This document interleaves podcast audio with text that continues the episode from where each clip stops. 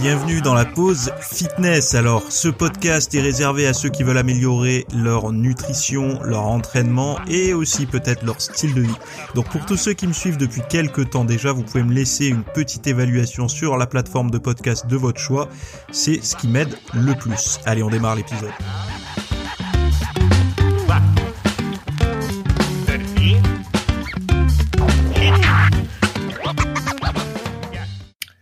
Salut à tous, j'espère que vous allez bien. Nouvel épisode aujourd'hui. On va parler de mourir moins vite, d'aliments pour le cerveau et de muscles cardiaques euh, qui pourraient s'hypertrophier sans euh, faire du sport. Bon, j'espère que vous avez passé un bon week-end, que vous avez pu profiter euh, du beau temps. Alors ici, il y a eu beaucoup de vent, donc c'était pas super super agréable, mais par contre très beau. Donc j'ai pu faire à peu près 5 heures de, de planche à roulettes. Voilà, donc euh, mon cardio était sous forme de, de skate ce week-end. Et d'ailleurs, il y a, euh, une personne qui m'a recommandé de tester le pump track dans les commentaires euh, Instagram, je crois. Donc il se reconnaîtra. Et j'ai testé, hein, et c'est vrai que c'est hyper hyper intéressant. Moi, je m'en sers quand il y en a à disposition pour les échauffements.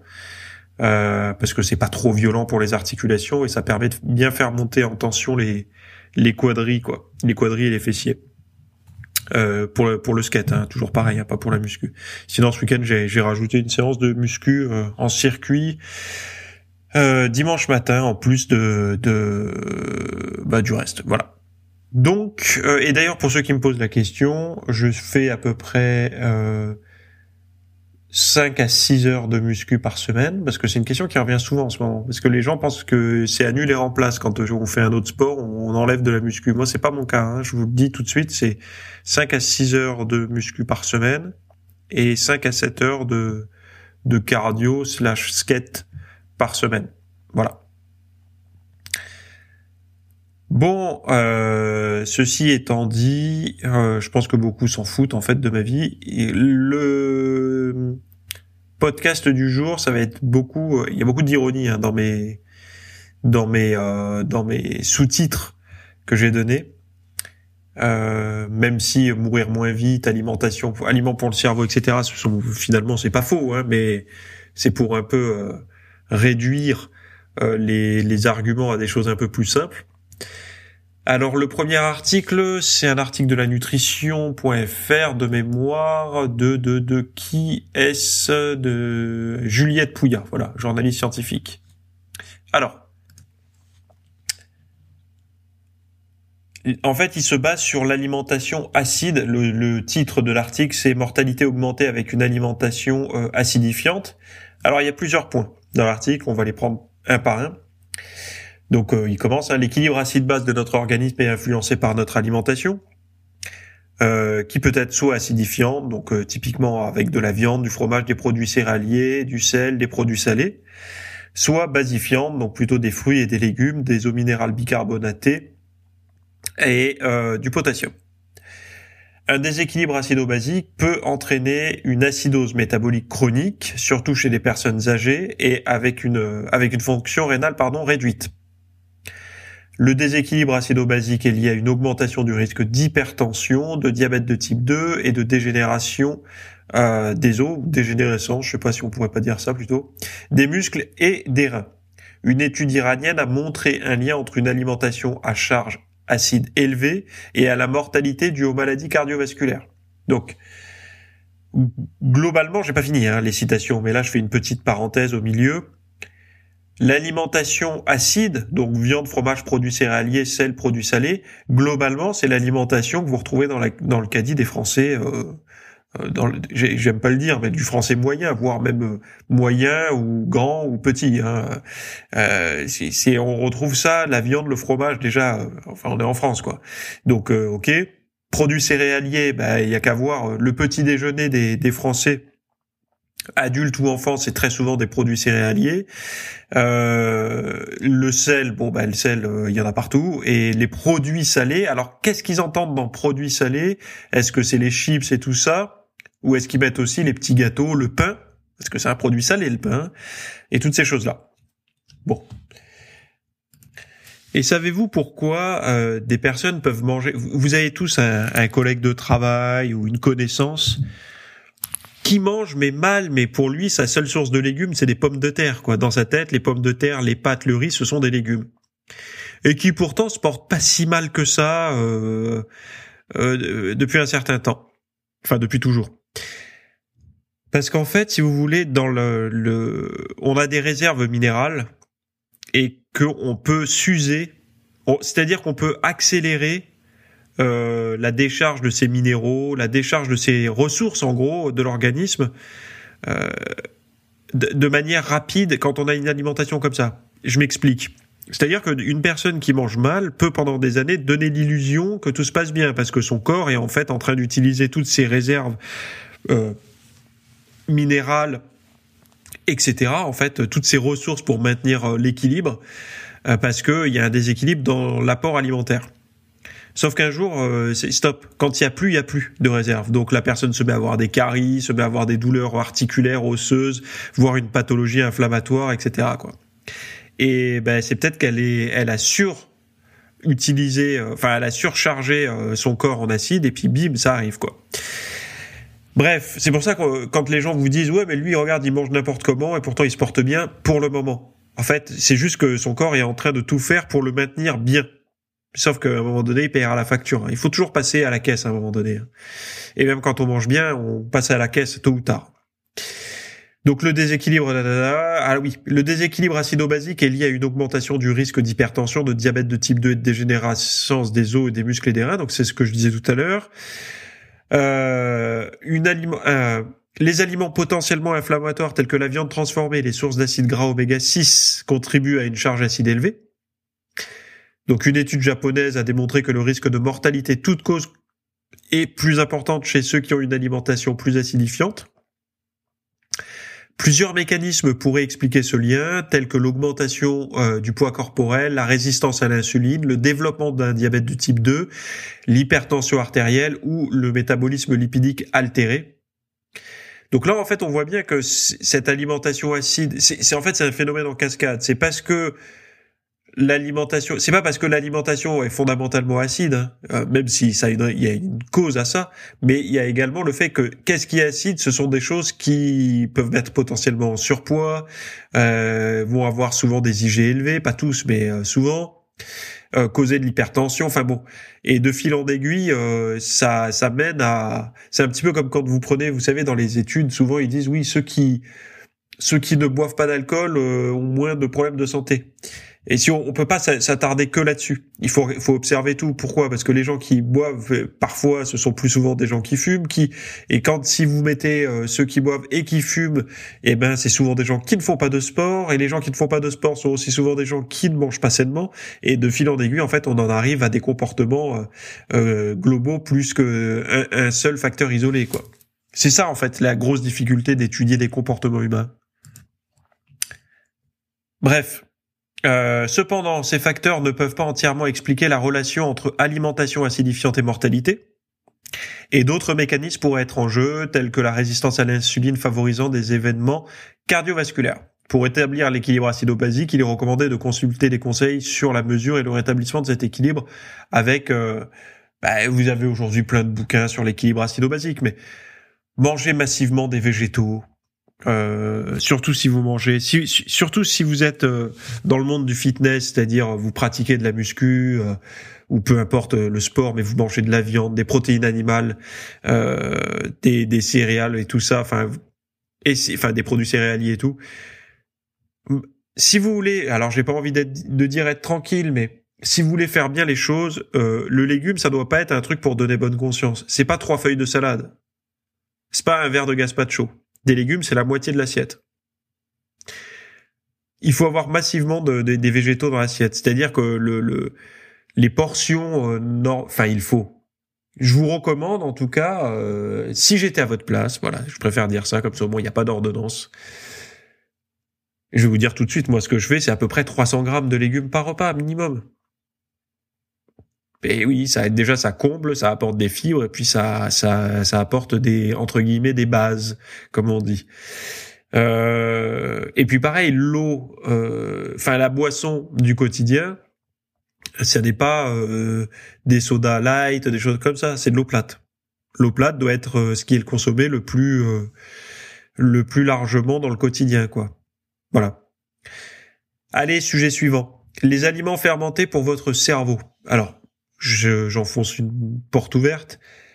Aujourd'hui, vous êtes tous au courant que d'avoir une alimentation fermentée sera riche en probiotiques. Ces probiotiques seront bénéfiques à votre santé intestinale qui, par effet ricochet, euh, fera aller bien également votre organisme, vos défenses immunitaires, mais aussi votre cerveau. Euh, pour avoir un bon gut feeling, comme on dit, gut, intestin feeling, bah, ressenti, donc euh, se sentir bien, avoir euh, quand les, la digestion et le bide tout se sent bien, bah, on se sent bien aussi également dans la tête, souvent, et l'inverse est vrai aussi d'ailleurs, hein, quand on se sent mal dans la tête, ça peut avoir un lien sur le système digestif.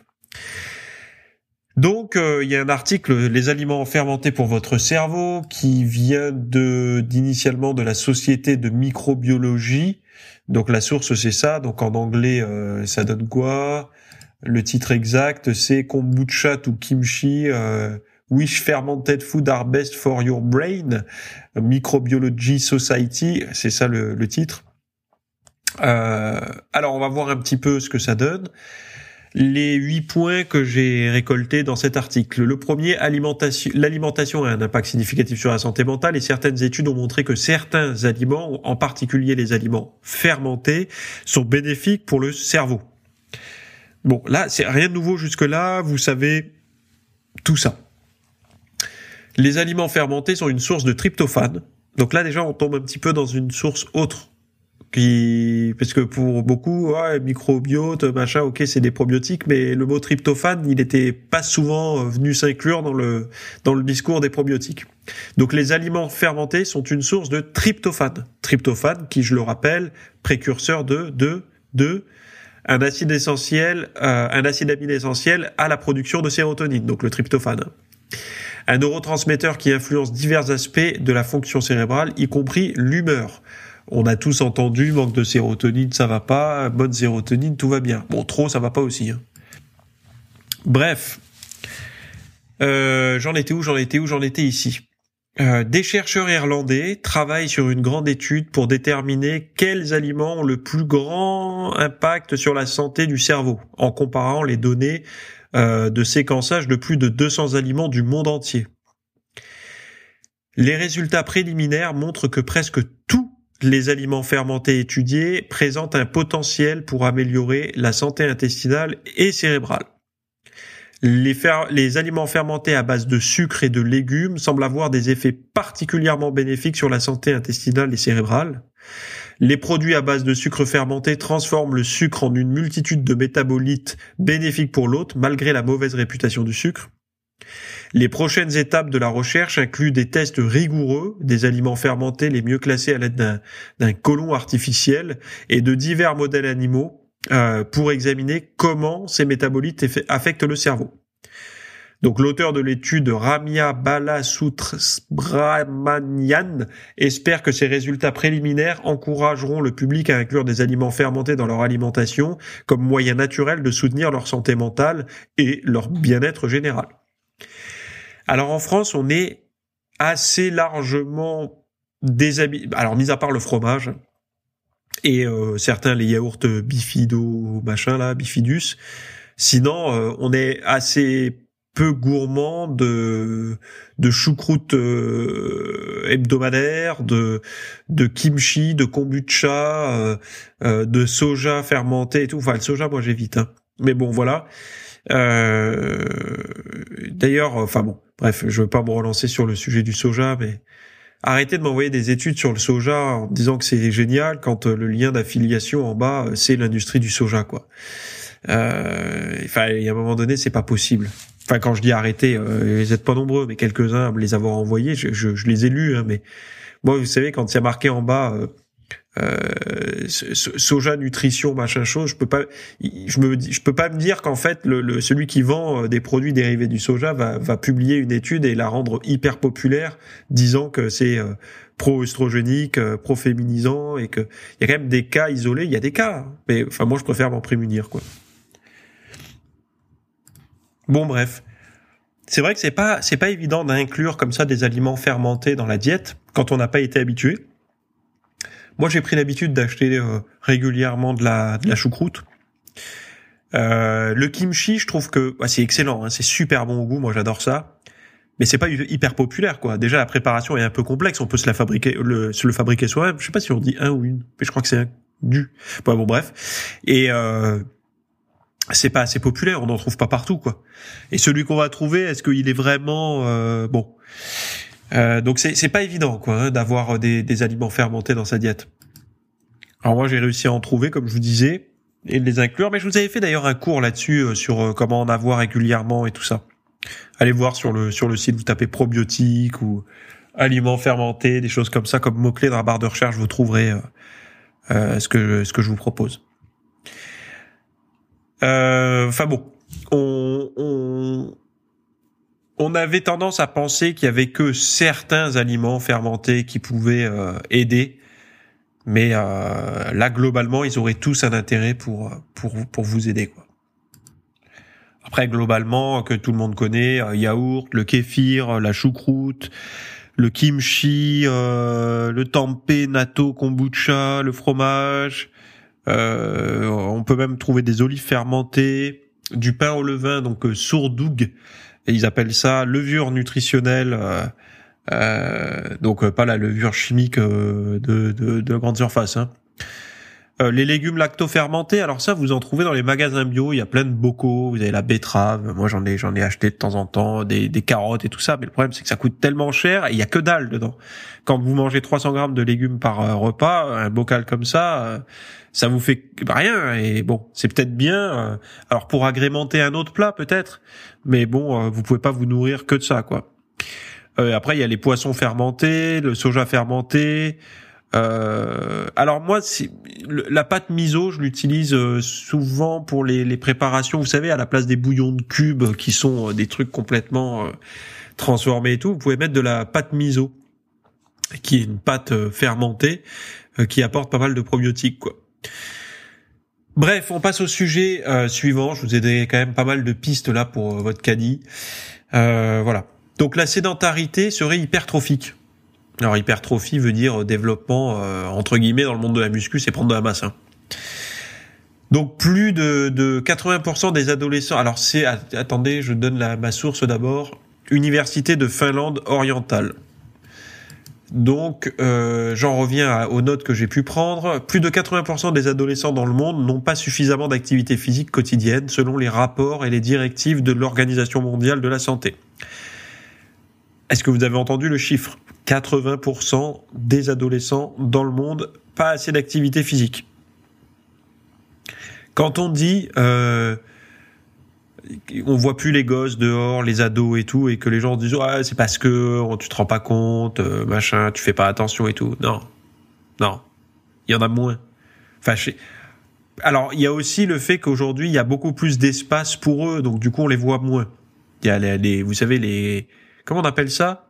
Les city stades, les, les, les city machin là, on dit on va au city là, les petits, les micro terrains de foot, micro terrains de basket et tout.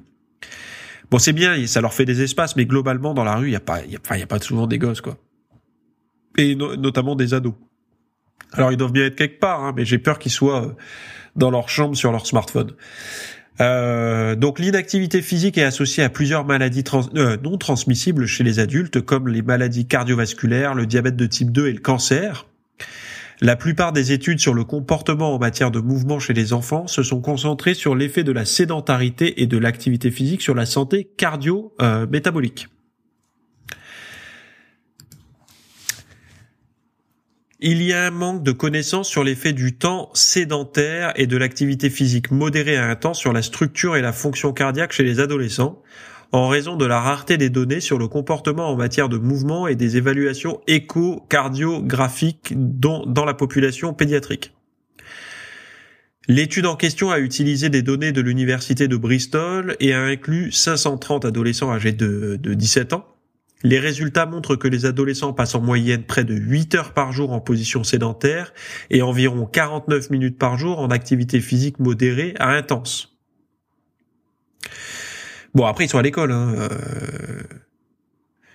Mais bon, je, serais curieux de savoir les jours où il n'y a pas école. Euh, il a été observé que le temps sédentaire et l'activité physique modérée à intense étaient tous deux associés à une masse ventriculaire gauche plus élevée, ce qui indique un corps hypertrophié. L'augmentation de la masse cardiaque liée au temps euh, sédentaire était trois fois plus élevée que celle liée à l'activité euh, physique modérée intense.